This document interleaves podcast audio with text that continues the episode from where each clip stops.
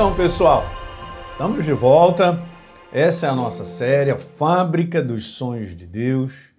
E você já entendeu todo, né? Aqui tem um coração, e eu falei isso nesses primeiros, primeiros vídeos, que a gente acaba sendo o coração dele, né? O nosso coração é a fábrica dele.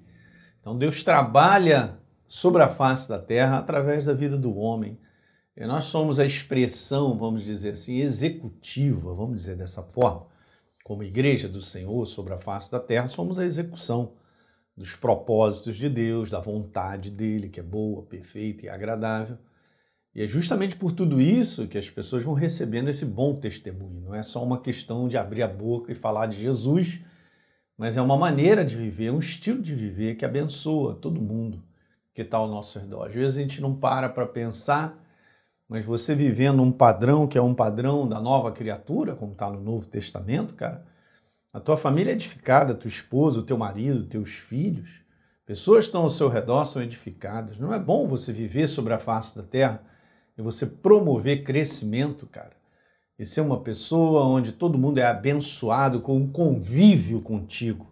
Quantas pessoas, cara, que vivem sobre a face da terra. No mundão eu já sei que é assim, mas às vezes dentro da igreja, o cara é nova criatura, mas ele não quer mudar, ou sei lá, ele acha que é assim. E aí, a, no convívio com outras pessoas, é um mau testemunho, as coisas parecem que, meu Deus, não funciona, gente. Nós, nós fomos chamados para frutificar em Cristo Jesus, para que a gente dê bons frutos. Jesus falou, para que a tua vida frutifique, nós estamos nele. É a frutificação da benção. É muito bom viver, esticar a mão e abençoar.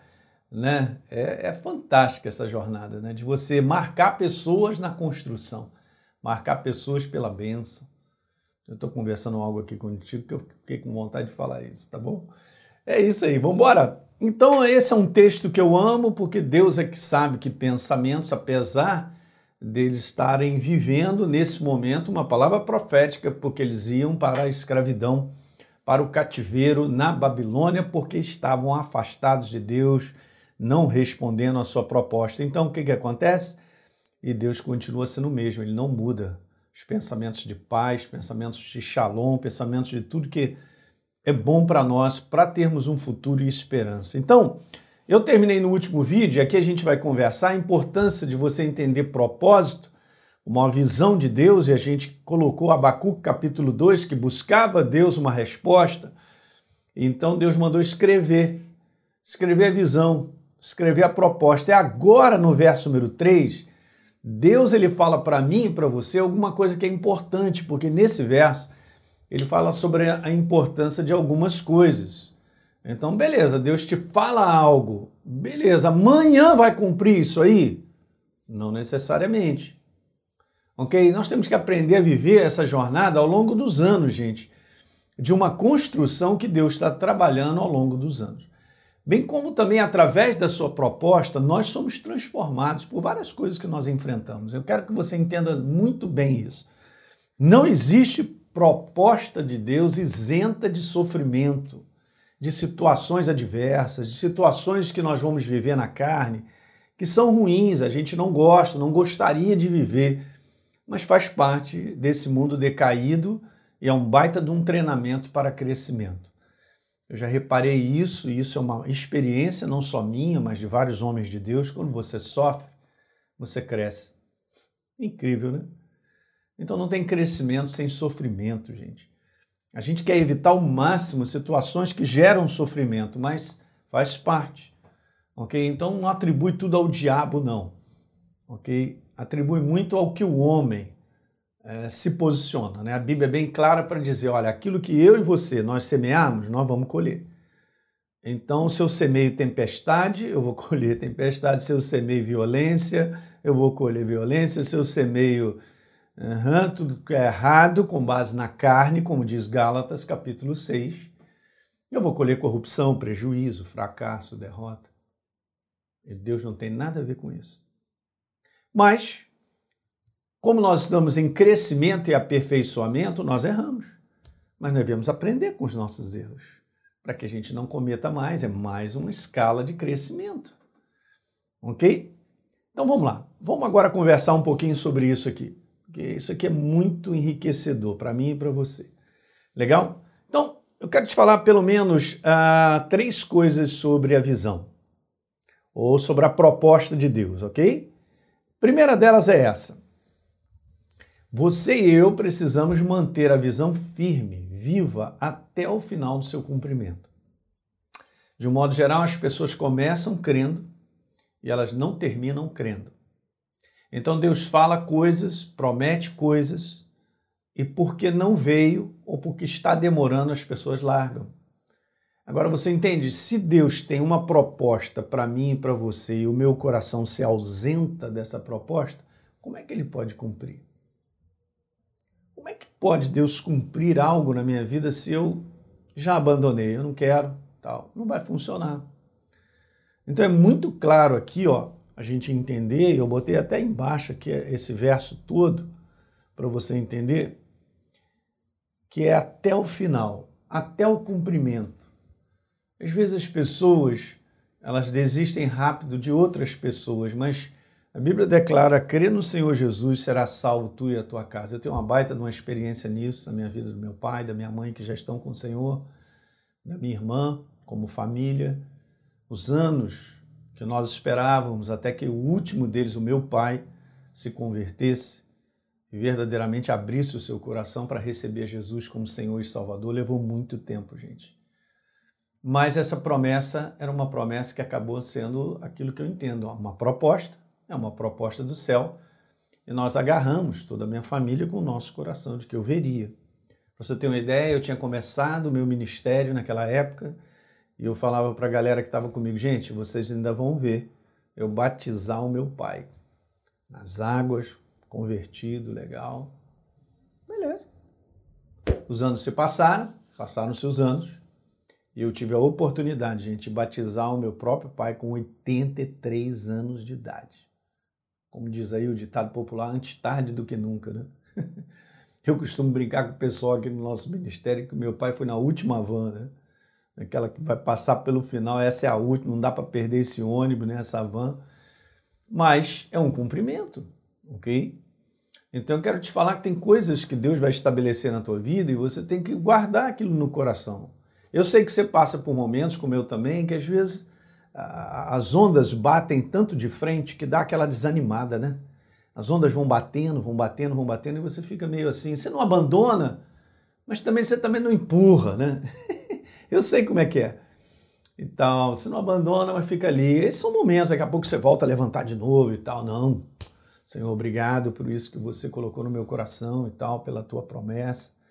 Essa proposta, eu estou abraçada nela, e, né, porque não haverá impossíveis para Deus em todas as suas promessas. Está escrito, e bem-aventurado é que creu, porque serão cumpridas as palavras que lhe foram ditas da parte de Deus. Né? Isabel, a prima de Maria, falando, você creu, né, Maria?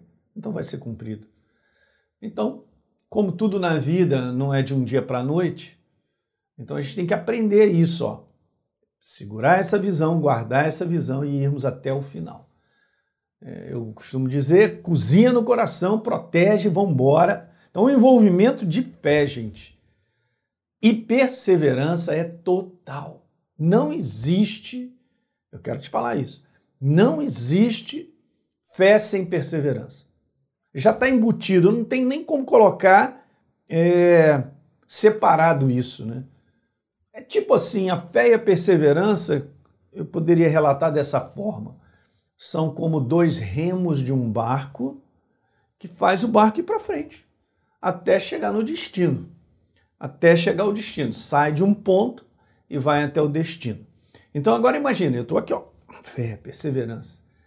Fé, perseverança. Está caminhando, perseverança. E os dias se passam. E às vezes os anos se passam. E você vai lá, fé, perseverança.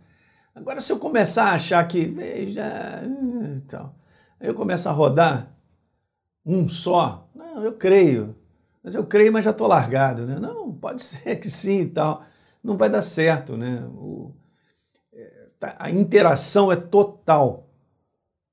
Tanto é que nessa passagem a gente vê que aqui no verso número 4 está escrito pela primeira vez o que o apóstolo Paulo cita de Abacuque, três vezes no Novo Testamento. Veja que legal.